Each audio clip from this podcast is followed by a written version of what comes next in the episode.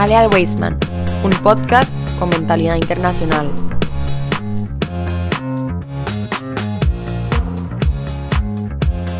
Un cordial saludo comunidad Weisman, Shabbat Shalom a todos, Shabbat Shalom Rashi. Hoy estamos día 10 del mes de Heshvan, ¿lo dije bien?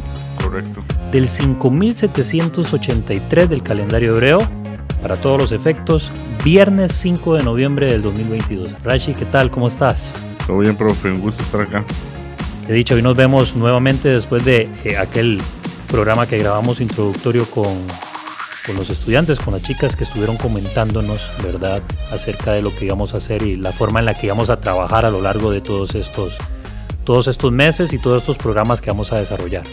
Correcto, hoy empezamos ya con lo que sería la parte de Torah y estoy muy emocionado. Claro, ayer decía algo, vamos a ver, que podía sonar un poco jocoso, pero creo que se las trae, ¿verdad? Ah, eh, comentaba justamente sobre eh, cuántos, cuántos morín de, de Jabat o inclusive de este, cualquier otra rama del judaísmo están grabando un podcast en este momento y, me contestabas que creías que o muy pocos o, ninguno, ¿verdad? ¿Qué, qué, qué emociones, qué te hace sentir esto? Es decir, ¿qué provecho le ves?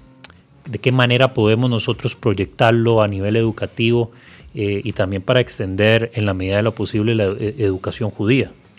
Bueno, me parece muy importante, especialmente porque es en español. Y la realidad es que hay mucho material en inglés, hay mucho material obviamente también en hebreo, especialmente para la parte religiosa. Y en español no hay tanto. Y hacer algo que sea para la comunidad, que sea para los estudiantes, que sea para el nivel de ellos, me parece que es algo que tiene mucho valor y lo pueden escuchar en cualquier momento y le van a poder sacar mucho jugo. Y creo que además también es importante valorar la evolución de los tiempos, ¿verdad? Es decir, utilizar las herramientas que eh, la tecnología nos pone o pone a nuestra disposición para utilizarlas de manera correcta, creo que es algo que el judaísmo en general ve con, buenos ojos, independientemente de cuál este, rama, denominación o, o como se llame dentro de la tradición, ¿verdad? Este, puede ser aprovechada de muy buena manera.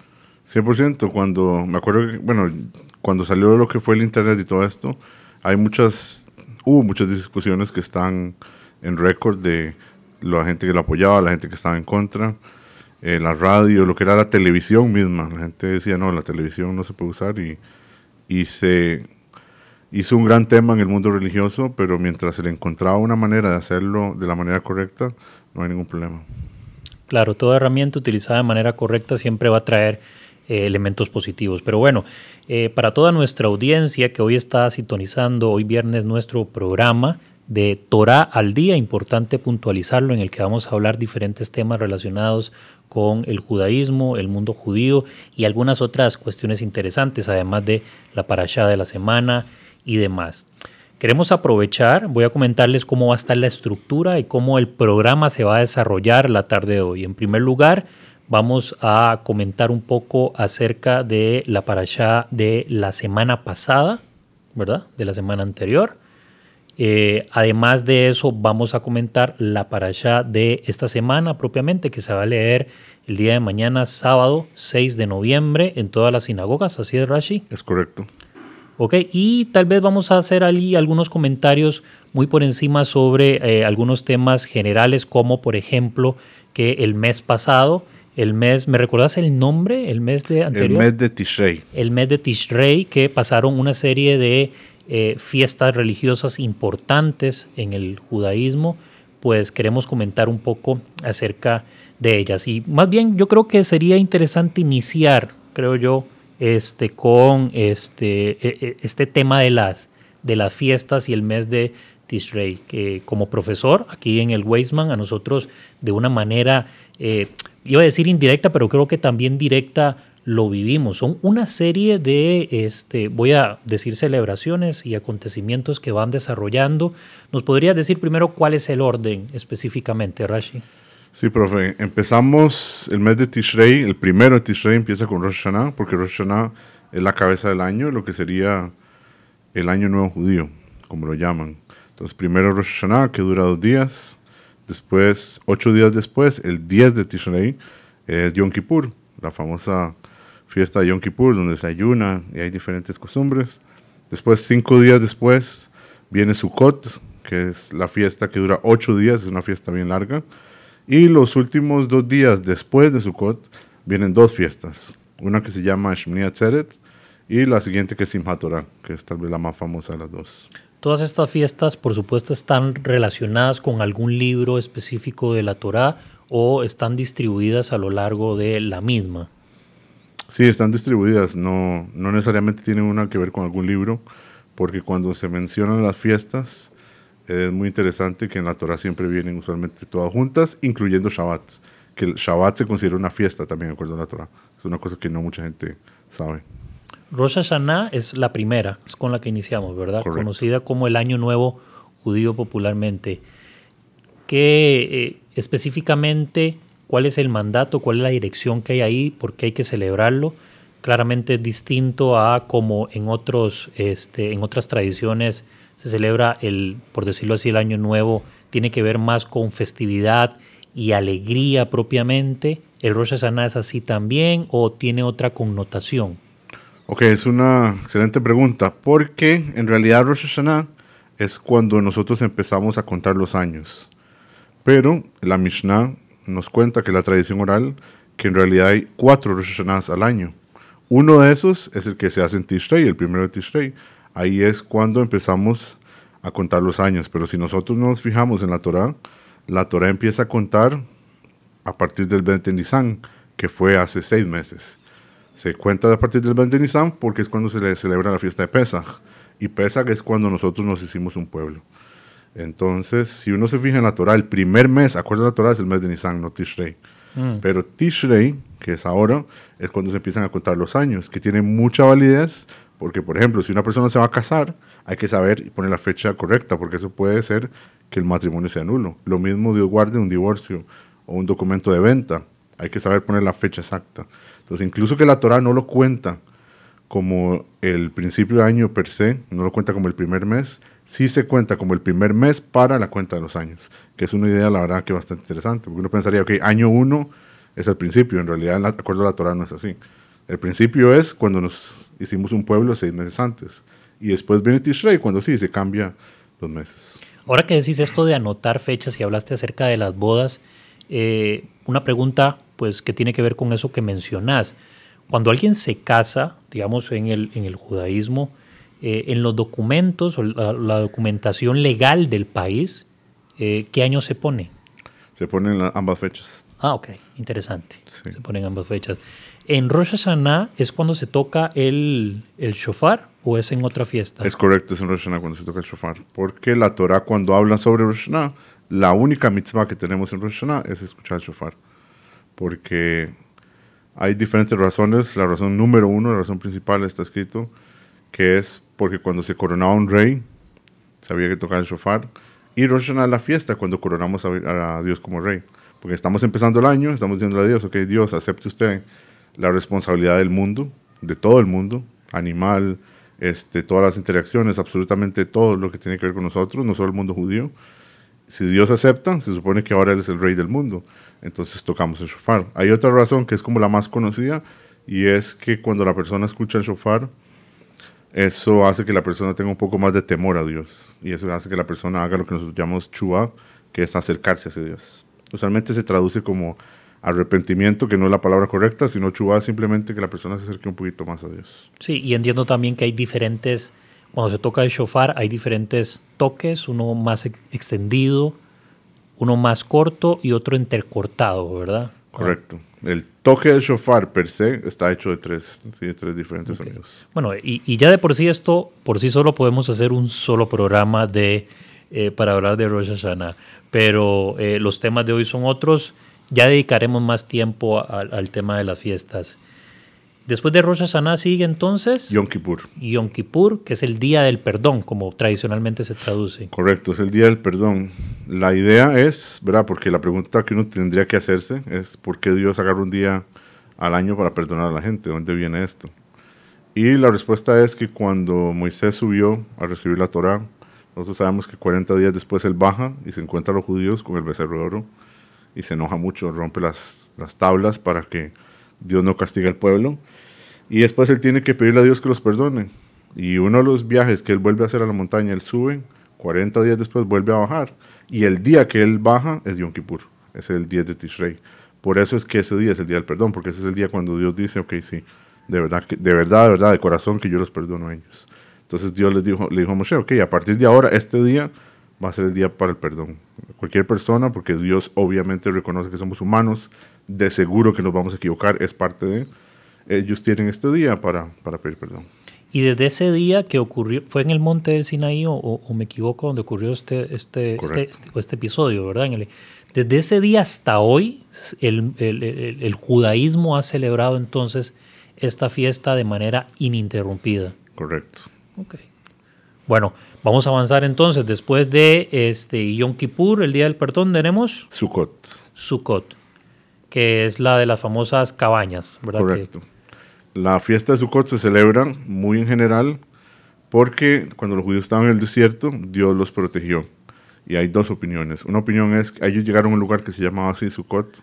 Entonces una opinión es que literalmente del suelo salieron como unas Sukkot, unas cabañas que los protegieron a ellos en el desierto durante esos días. Y otra opinión, que es tal vez la más popular y la más aceptada por todo el mundo, es que representan las nubes de gloria. ¿verdad? Los judíos cuando viajaron en el desierto no andaban simplemente bajo el sol y todo eso, sino tenían unas nubes que los protegían por todos los lados, por abajo, por arriba, hacia los lados, una nube que los guiaba. Y la azúcar representa esas nubes. Ahora, Sukkot en realidad debería celebrarse después de Pesach. No deberíamos celebrando Tishrei, no tiene una cosa nada que ver con la otra se celebra en Tishrei porque es cuando el clima está peor, hay más lluvias. Entonces empieza que es en la primavera. Si una persona hace una cabaña y hace un barbecue afuera, la gente va a decir, ah, bueno, es por el clima bonito. Pero se hace en Tishrei cuando está lloviendo y todo para que la gente diga, ah, sí, esta gente está haciendo algo diferente. Y es para mostrar eso, que tenemos ese agradecimiento hacia Dios. Genial. Eh, esta llama mucho la atención. He visto imágenes eh, de algunos algunos barrios ortodoxos en, en, Israel que las casas ya de por sí las crean como con una especie de balcón, ¿verdad?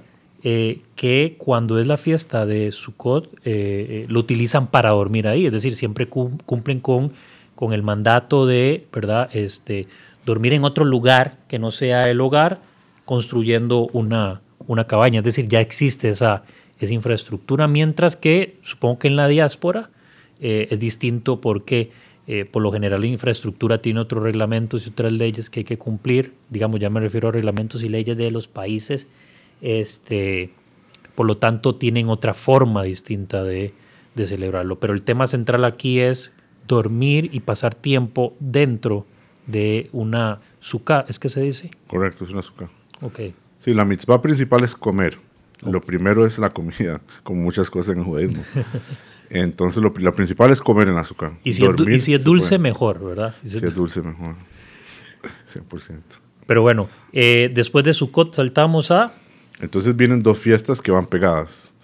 Una que se llama Shmini Atzeret y después Simchat Torah. Esta nunca la había escuchado. O sea, la escuché relativamente hace poco, leyendo un poco acerca del tema de las fiestas. Nunca la había escuchado, sino que pensé que se saltaba inmediatamente a Simchat Torah. Esta que acabas de mencionar, eh, ¿en qué consiste? Ok, ese es un buen, buen, punto porque en Israel, que no se celebran dos días, sino que se celebra uno solo, hacen las dos juntas. Hacen Shmini Atzeret y hacen Simchat Torah juntos. Entonces, si nosotros nos fijamos en la Torah, en el texto de la Torah, la Torah no menciona Simchat Torah. La Torah lo que menciona es Shmini Atzeret, mm. que básicamente no hay una mitzvah per se en ese día, a diferencia de todas las otras fiestas, ¿verdad? Pesach, la matzah, Sukkot, este, las cuatro especies y todo eso. Pero para lo que es Shmini Atzeres no hay una mitzvah. Ahora, ¿cuál es el punto de la fiesta? Entonces hay como una analogía que nos dan para entenderla. Y es que el pueblo en la fiesta de Sukkot tenía que subir al templo. En la época del templo nosotros subíamos y pasábamos toda la fiesta ahí. Y ya después la gente tenía que devolverse cada quien a sus casas. Entonces hay una analogía que dice que hay como un rey que hace una fiesta con toda la familia y la pasó tan bien que le dice a sus familiares, ¿sabe qué? ¿Por qué no hacemos un día más, solo nosotros, con los más cercanos?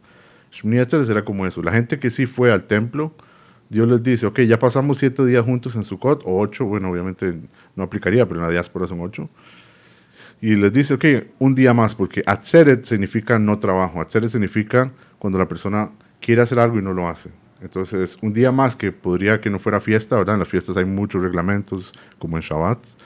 Bueno, entonces, habiendo hablado de esta fiesta que, como te decía hace un momento, no tenía conocimiento, vamos a hablar ya de esta última, cerrando las grandes fiestas.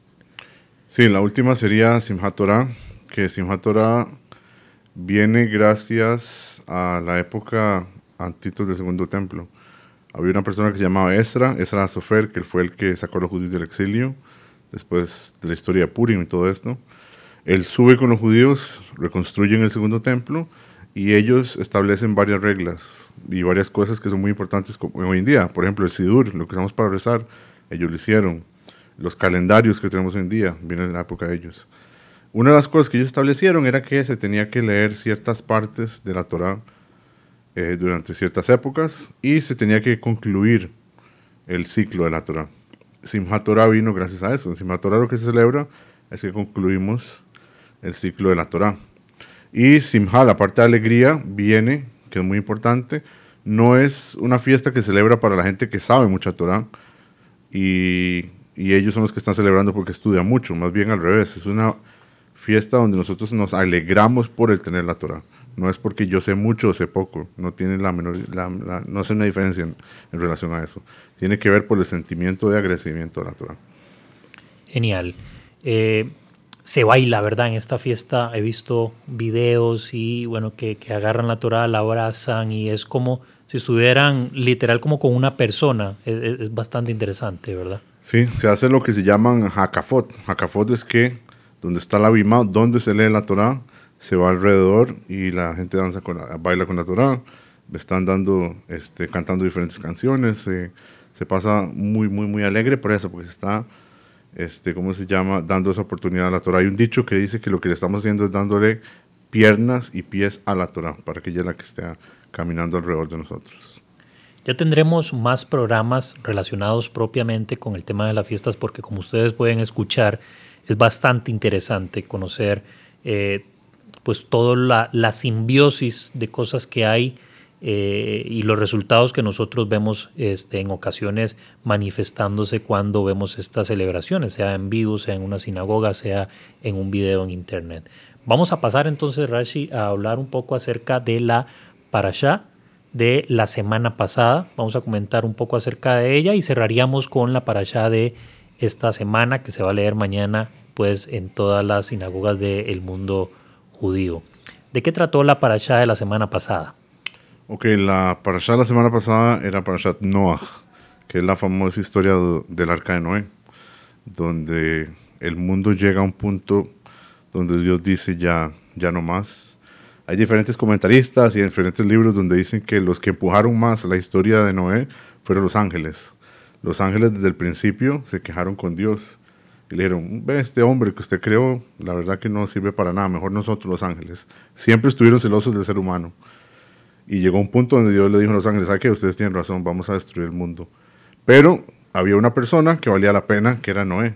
Y él fue el que se terminó salvando y Dios le dio la, la mitzvah en este caso de hacer el arca y él se pudo salvar junto con su familia y la familia de sus hijos. La, vamos a ver, ¿La razón es por el aumento de maldad, de pecado o, cuál es la razón de la destrucción? Es una muy buena pregunta porque si nosotros nos fijamos en las generaciones siempre hubo crímenes y siempre hubo mal y siempre hay hoy en día. Sí, justo te hago esa pregunta porque qué mal tuvo que haber eh, ocurrido en aquel momento eh, si lo comparamos con episodios tan terribles que hemos que hemos vivido en la edad contemporánea y en otros, en otros momentos, ¿verdad? O sea, aquello debe haber, tuvo que haber sido un desastre. Entonces, sí, fue muy, muy malo. Hay descripciones muy gráficas de las cosas que estaban pasando y muy fuertes. Pero uno de los puntos principales fue que la gente se estaba aprovechando de Dios. ¿Qué significa eso? Entonces la ley judía es muy clara con lo que uno puede y no puede hacer. Y con lo que Dios castiga y con lo que el Bedim, o sea, el juzgado aquí abajo puede castigar a una persona. Entonces, por ejemplo, si una persona se roba un frijol, la persona, Dios lo puede castigar, Dios se enoja. La persona rompió una de las leyes, uno de los diez mandamientos es no robarás. Viene la persona y roba. eso es un problema. Pero si yo me robo un frijol, los rabinos o el juzgado no pueden hacerme nada porque es un frijol que no me van a meter a la cárcel, que es lo peor que puede pasar. Entonces está escrito que la gente en esa época, para poder hacer que otra gente fuera pobre, solo por la maldad, lo que hacían era que se organizaban en grupos y decían, ok, yo voy a robarme un frijol, usted se roba otro, usted se roba otro, y así consiguen un montón de gente. Y cuando veían una persona con un carretillo, una persona vendiendo maíz o frijoles o lo que sea que fuera pequeño, le decían, ok, vamos cada uno y agarramos un par y así no nos pueden castigar. Ese nivel de maldad, de aprovecharse de la ley, de aprovecharse de Dios. Sí, manipular la ley. Eso fue lo que Dios dijo, ok, si esto es lo que están haciendo, esto no va a haber control para esto. Porque ya gente mala hay, crímenes hay, pero ese nivel de, Dios dijo eso no, no vale la pena tener un mundo así, porque están usando la ley, la inteligencia, todo lo que, todas las bendiciones que le está dando y las está usando en la peor manera posible. Entonces, eso fue una de las cosas que está escrito en diferentes libros, en diferentes comentaristas lo mencionan, que fue como el punto donde Dios dijo que ya no más. Comprendo. He escuchado, y, te digo que he escuchado y he leído por alguna parte eh, personas que hacen como eh, comparación, no sé si llamarle comparaciones, pero te comento para ver si me captas la idea, de que la historia de Noé, el, tema del diluvio, está muy relacionado con la extinción de la megafauna que existía, eh, digamos, háblese de dinosaurios, otro tipo de animales, que al no ser, por decirlo así, rescatados por Noé, porque entiendo que Noé hace, ingresa cierta cantidad de animales de ciertas especies. Eh, he escuchado por ahí, he leído, como te digo, que eh, los dinosaurios no podían entrar en el arca, clausurados y este, de ahí vino esa gran extinción, que tiene sentido porque para que, por ejemplo, los fósiles que han sido encontrados hoy de diferentes especies de, eh, de, estos que se llaman dinosaurios, ¿verdad? para que un animal pueda ser fosilizado, tiene que haber eh, eh, un, sepultamiento repentino, es decir, tiene que ocurrir algo abrupto en ese momento. No es como que simplemente se murió el animal, quedó ahí y se fosilizó. No, eso es imposible porque ya el tiempo, el clima y, y los demás elementos del clima hacen mella y lo destruyen, la lluvia, el viento, la erosión, etc. ¿Has escuchado algo de eso? ¿Has leído? ¿Tenés alguna especie de explicación? No sé, contame. Bueno, eso es un muy buen punto porque una de las cosas que siempre la gente tiene mucha curiosidad es en relación a la Torah y la ciencia. Y los dinosaurios no es algo que podemos esconder, ahí está. Y es algo con lo que tenemos que lidiar. Es imposible esconderlo porque son enormes. Correcto. Y ahí está toda la evidencia. Entonces, una de las preguntas, grandes preguntas es, ok, ¿qué pasa con eso, verdad? Porque si el mundo tiene una cantidad limitada de años, como nosotros decimos, y eso estuvo desde ahí. Entonces, hay varias teorías, en realidad. Una de las teorías que la que está relacionada con esta parasha, con la parasha de Noah, es que efectivamente durante el diluvio Dios mató a todas esas especies. Ahora, ¿qué tenía Dios en contra de los dinosaurios que se deshizo de ellos y no de otros animales? La respuesta es que el judaísmo prohíbe lo que es cuando las especies se mezclan. Entonces, por ejemplo, agarrar un burro, mezclarlo con un caballo, el judío tiene prohibido ese tipo de cosas. Hay diferentes opiniones que dicen que los dinosaurios venían de muchos de sus cruces, ¿verdad? Si usted agarra diferentes tipos de dinosaurios, usted los ve, es básicamente, por ejemplo, un pájaro pero con escamas. ver un otro animal pero con escamas o así de diferentes tipos, que incluso hoy en día ni siquiera se sabe si tienen escamas, ¿verdad? Muchas veces se ha mencionado que en realidad podría ser plumas, porque eso están más relacionados a los pájaros. una de las cosas que pasó durante el diluvio, que a veces la gente tal vez no, no sabe, es que la Torah sí dice que llovió por 40 días para que se llenara la tierra, pero no estuvo en el arca un año completo. Porque también la otra cosa que pasó es que por debajo Dios abrió, es lo que dice la Torah literalmente, Dios abrió la tierra para que saliera agua caliente. Y la gente no es que se muriera ahogada, sino que se muriera quemada. Wow. Entonces fue bastante fuerte. Todos estos animales que por alguna razón u otra Dios dijo, o criaturas, Dios dijo que ya no más, es muy probable, acuerdo a lo que piensan diferentes rabinos y diferentes opiniones, que fueron absorbidos por la tierra en esa época o simplemente se quemaron y quedaron ahí y eventualmente se hicieron parte de la tierra. Cayendo un poco en la, en la, en la especulación, eh, cuando mencionaste esto que habla la Torah, recordé un poco acerca de la teoría de la tectónica integral de placas que precisamente el, desplazamiento, hoy los científicos saben que el desplazamiento que ocurrió eh, para la separación de los continentes, porque hoy sabemos, y así se confirma, que las placas están en constante movimiento y que los continentes se alejan paulatina, o sea, a una velocidad muy, muy corta y tiene que pasar muchísimos años para que vuelvan a estar eh, en, su sitio original, por decirlo así. Eh, los científicos hoy, la comunidad científica concluye de que para que ocurriera la separación que ocurrió entre América del Sur, por ejemplo, y África, que en un mapa muy sencillo podríamos ver que básicamente eh, la, parte de lo que es Brasil entra muy bien con toda la, parte de la costa de Marfil, eh, tuvo que haber sido producto únicamente de un movimiento abrupto, repentino, que haría posible esa separación. Entonces, como te decía hace un momento, cayendo como en, en la especulación y en la asociación nada más, pues tendría algo de sentido que eh, esto que mencionas. ¿Qué otra cosa nos puedes hablar acerca de la parasha de la semana, de esta semana que pasó? Bueno, otro tema que está muy relacionado con esto es lo que sería la edad de la Tierra, ¿verdad? Porque la Tierra cuando se prueba con carbono 14 y todo eso, hay una gran cantidad de años. Otra teoría que, que se maneja en el mundo judío tiene que ver con esto del Mabul, así es como nosotros le llamamos al diluvio, al diluvio el Mabul, fue que eso hizo un cambio en lo que fue las estaciones. Antes de la época de Noé estaba prohibido comer carne. Los humanos eran simplemente vegetarianos, no podían comer carne. Si se mataba un animal era simplemente para un sacrificio para Dios. Después de Noé es que Dios permite que se pueda comer carne.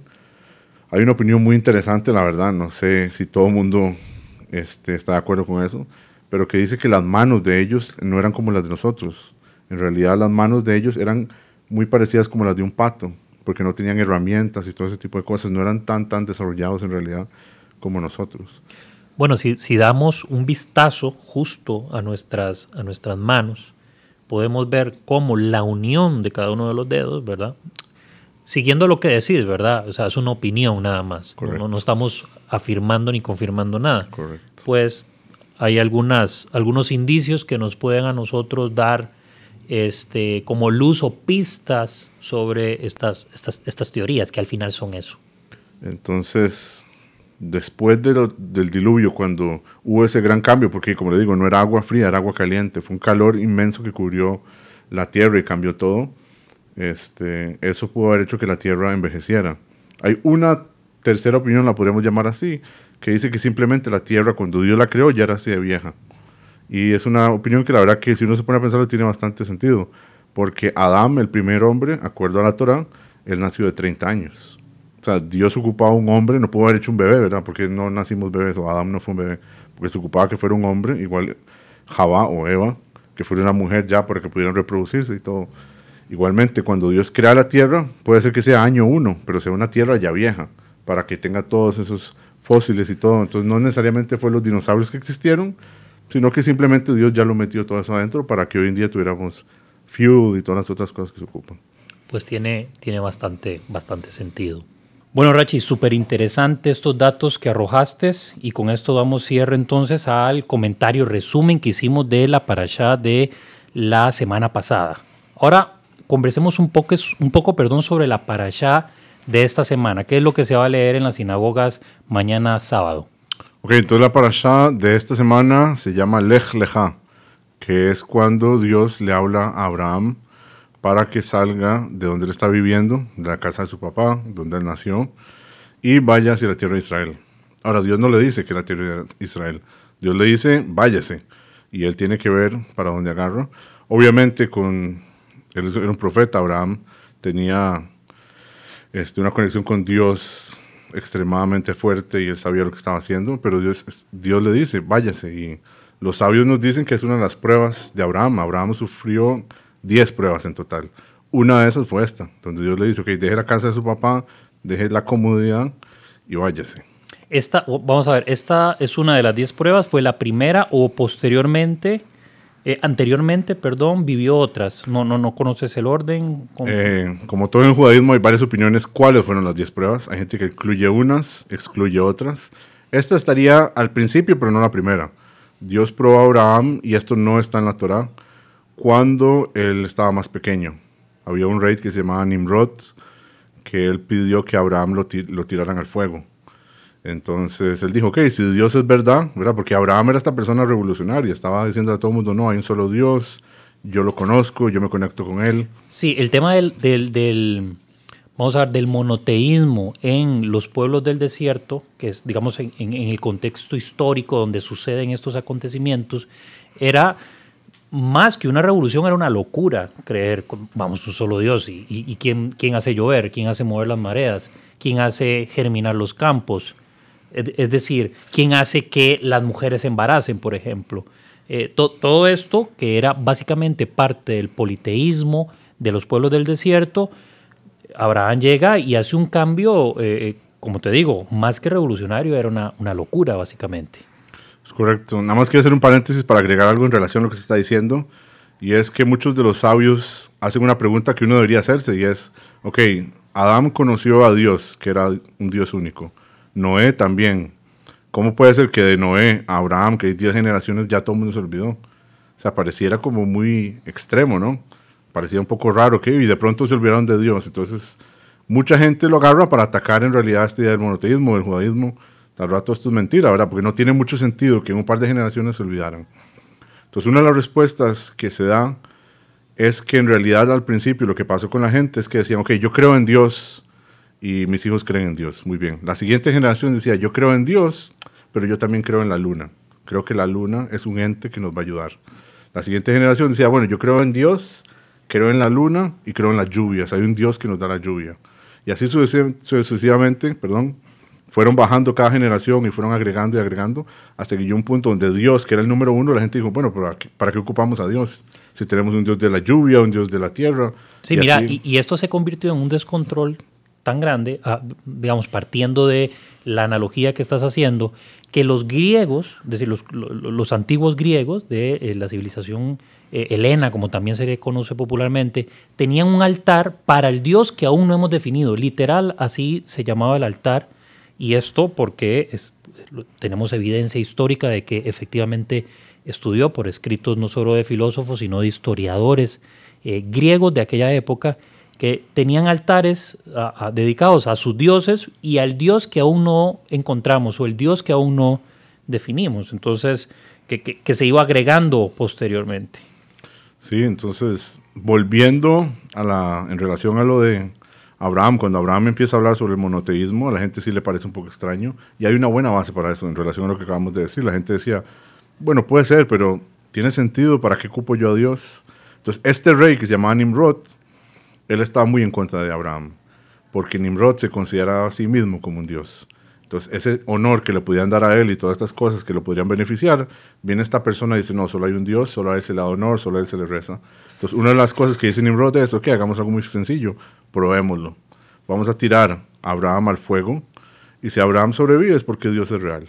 Y eso es lo que hacen y eso es lo que pasa. Lo tiran al fuego y él sobrevive. Ahora, hay un dato interesante y es que el hermano de Abraham también lo tiraron al fuego y él no sobrevivió. Entonces los rabinos preguntan, ¿pero por qué no sobrevivió el hermano? Si es la misma idea. Entonces responden que el hermano de Abraham, la actitud no fue, ok, yo me tiro al fuego porque Dios es verdad. Él dijo, yo me voy a tirar al fuego porque si Dios es verdad, entonces todo bien. Y si no, voy a ver cómo que hago. Entonces eso no era una fe plena, sino simplemente era una persona que estaba aprovechándose, que ya vio que su hermano sobrevivió y todo eso, y dijo, ok, yo me tiro pero no, no es realidad. No tenía una fe auténtica, por decirlo así. Correcto. Eh, me surge una duda por esto que mencionás, hablando, ¿verdad?, en relación a la paracha de esta semana. Decís que esto no está, esta historia no estaba escrita en la Torah. ¿Cuál es la fuente? La fuente sería Moisés. Todos los comentarios de lo que se llama la Torah oral, Dios se lo transmitió a Moisés los 40 días y las 40 noches que él pasó en el Sinai, ¿verdad? Porque es una pregunta que todo el mundo se hace y es muy válida. ¿Para qué Moisés duró 40 días y 40 noches? Todo esto es milagroso. Har es milagroso, como Dios nos dio la Torah, la salida de Egipto. O sea, Dios no ocupa mantenerlo a él ahí ocupado. Entonces, una de las cosas que nosotros sabemos por tradición fue que esos 40 días y 40 noches, Dios lo que le dio a Moisés fue la tradición oral, que era, por ejemplo, la Torah dice que hay que ponerse los tefilim, ¿cierto? Las filacterias. Pero si yo quiero que mis tefilim sean rosados, pueden ser rosados. O si quiero que mis tefilín sean eh, circulares en lugar de, de cuadrados, pueden. Todo eso lo sabemos gracias a la tradición oral. Desafortunadamente, en la época cuando empezaron a matar muchísimo más a los judíos, los romanos en esa época, hubo un rabino que se llamaba Rey Judá Nasí, y él dijo, ok, si seguimos manteniendo la tradición oral, porque estaba prohibido escribirla, tener, tener cualquier cosa escrito serían solo como apuntes míos de clase, digamos, pero yo no podía escribir las leyes. Él dijo, llegó un momento donde él dijo, no, ya no más. O sea, si nos siguen matando y los rabinos no hay, ¿qué vamos a hacer? La Torah se va a perder. Y ahí es cuando se hace el famoso libro de la Mishnah. La Mishnah, que es la tradición oral, entonces aquí tenemos todos estos comentarios y todas estas partes que no vienen en el texto de la Torah. Esto es diferente al, al, a los Talmud. El Talmud es un comentario en la Mishnah. Ah, ok. Explica la Mishnah y va más en detalle porque la Mishnah también es muy, es muy como en código. La Mishnah dice ciertas leyes, por ejemplo, sobre el azúcar y esto y el otro, o sobre otra mitzvah como Pesach, pero no es tan explicado. La Gemara lo que hace es ponerlo aún más explícito y los comentaristas de la Gemara como Rashi, Rabinotam, aún más todavía, para que sea mucho más explícito, para que la gente entienda de verdad qué es lo que está, qué es lo que está pasando y qué es lo que hay que hacer y qué es lo que no hay que hacer. Genial, es, es, es entonces son comentarios agregados justamente de la Mishnah para una mayor comprensión de la misma. Correcto. Ok, hablando entonces un poco de Abraham, supongo que una de esas pruebas fue el, la orden del sacrificio de, de, de su hijo. Correcto. Eso viene en otra parasha mucho más adelante. Es más a- es- es- Pero sí es una de las 10 pruebas. Es más, es la prueba final. La prueba final que él tiene, la del hijo. Ok, genial. ¿Qué otras cosas vamos a... eh, si yo fuese judío, por ejemplo, o los chicos que nos están escuchando y las familias de ellos que eh, eh, de pronto van a la sinagoga, de pronto por diferentes razones pues no pueden asistir, ¿qué otras cosas más van a escuchar en la lectura de este sábado? Bueno, una cosa que la Torah nos dice cuando empieza a contar la historia de Abraham es que tenía 75 años. Ahora, esto parecería como un dato irrelevante. Ahora, ¿por qué parecería un dato, dato irrelevante? Porque esto es un dato histórico. Y aquí es donde viene una de las partes más críticas del judaísmo, y es que la Torah no es un libro de historia. Si la Torah fuera un libro de historia o de historias, sería uno de los peores del mundo, porque un personaje principal como Abraham, empezamos a hablar de él cuando tiene 75 años, ya es un viejito. Entonces, ese hecho que nos cuenten eso es muy importante, porque la Torah lo que es es un libro de leyes. Entonces, todas las cosas que vienen en la Torah tienen algo que enseñarnos, si no, no vendría. Por eso, lo mismo pasa con Moshe. Moshe, digamos, estudiamos el nacimiento de Moisés, ¿verdad? Cuando él nace, lo pone en el río y tenemos esa historia. Y vuelve a aparecer cuando es muchacho, y después desaparece y vuelve a aparecer cuando tiene 80 años.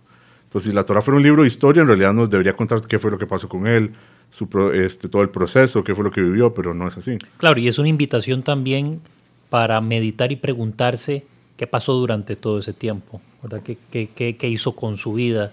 Eh, ¿Qué otras cosas pudo haber realizado y que nosotros hoy, precisamente por lo que mencionás, eh, no conocemos? 75 años. 75 años era una edad muy complicada, bueno, complicada en el sentido este, fisiológico, me refiero, para, eh, para Abraham. Es decir, no va a tener la misma movilidad de un joven de 25 años, por ejemplo. No va a tener la misma eh, virtud, quiero decir, la capacidad de hacer muchas cosas más que igual un joven de 18 años. No estaba muy limitado Abraham para la gran tarea que se le encomendó. Ok, entonces hay dos respuestas. La más sencilla sería simplemente Abraham hacía todo lo que Dios le decía, entonces no- él mismo no se iba a cuestionar eso. De seguro era difícil, pero él no se iba a poner a discutirle a Dios. Es más, el Zohar dice que Abraham era como una mercaba, era como una carreta. Una carreta, si la persona que lo está conduciendo va a la derecha, la carreta va a la derecha. O como el carro, ¿verdad? Yo hago el carro para la derecha, va a la derecha. Abraham era así, él ni siquiera pensaba si sí o si no. Esa es una respuesta. La segunda respuesta es que las edades en esa época eran muy diferentes. Hoy en día, una persona de 75 años es una persona que ya, ya vivió su vida, ya hizo lo que tenía que hacer. En esa época no tanto, porque ya ellos vivían muchísimo más años. Bueno, no, es tema del que estamos tocando, pero aprovechando este comentario, eh, el hecho de que las personas, cronológicamente hablando, en aquella época tuviesen 75 años, eh, porque vivían muchos más años, tiene que ver con un tema también que no estaban expuestos a una serie de cosas que nosotros hoy sí estamos expuestos, ¿verdad? El tipo de alimentación, el tipo de vida que llevamos. Entonces cobra, por decirlo así, un sentido real esto de que si bien es cierto Abraham podía tener 75, pues cronológicamente hablando, fisiológicamente hablando, entonces su vida podía ser la de una persona de una edad muchísimo menor, ¿verdad? Es esto lo que acabas de explicar. Sí, era diferente como ellos, como ellos se manejaban. También es importante el hecho de que Dios no había decidido todavía cuál era la edad perfecta para el ser humano. El ser humano acaba de vivir lo que fue la parasha pasada, que era el Maúl, ¿verdad? el diluvio.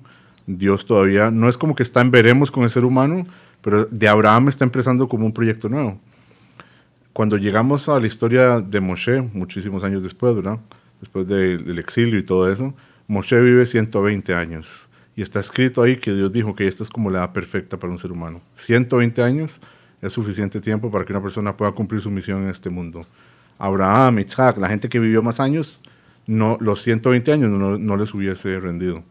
Por ejemplo, al final de la parasha, de esta parasha de nuestra semana, nos cuenta que a los 99 años Abraham se hizo a sí mismo el Brit Milá. Y él se lo hizo a sí mismo 99 años. O sea, eso es una cirugía. Hoy en día, tener una cirugía, una persona de 99 años, se tomarían en cuenta muchas cosas para ver si se hace o no. Entonces, claramente era, otro tipo de, vida. ¿Este Brit Milá que se practica Abraham es el primero en la historia o ya había ocurrido otro anterior al Brit Milá de Abraham? De lo que yo sepa, es el primero, porque era el pacto este, de Dios con Abraham. Abraham era una persona que se convirtió al judaísmo. Abraham fue el primer judío porque fue el primer converso al judaísmo también. Él se convierte cuando se hace el Brit Milá, ese es el pacto, Dios le dice que vamos a hacer un pacto así. Sí, si más no me equivoco era de Ur de los caldeos, al menos con el nombre que yo lo conozco. Correcto, Ur viene de fuego, Ur es, Or es luz en hebreo, porque se llamaba Ur de los caldeos, porque era el lugar donde lo tiraron al fuego, por eso se le llamaba ese lugar así. Ah, cobra sentido entonces ahora la historia sí ya, ya armando el rompecabezas, entonces cobra sentido la historia. Y creo que esto es como lo interesante y lo rico de tener una conversación eh, un poco, digámoslo, informal, siempre dentro de un marco de respeto, porque nos permite hacer estas este, analogías que posteriormente eh, podemos aunar en una, en una sola historia. Eh, Rashi, creo que eh, no sé si tenés algo más que comentar sobre la paracha de la semana. Tal vez un mensaje como general para las personas especialmente porque sabemos que nos estamos escuchando mucha gente que es familia, gente de la comunidad.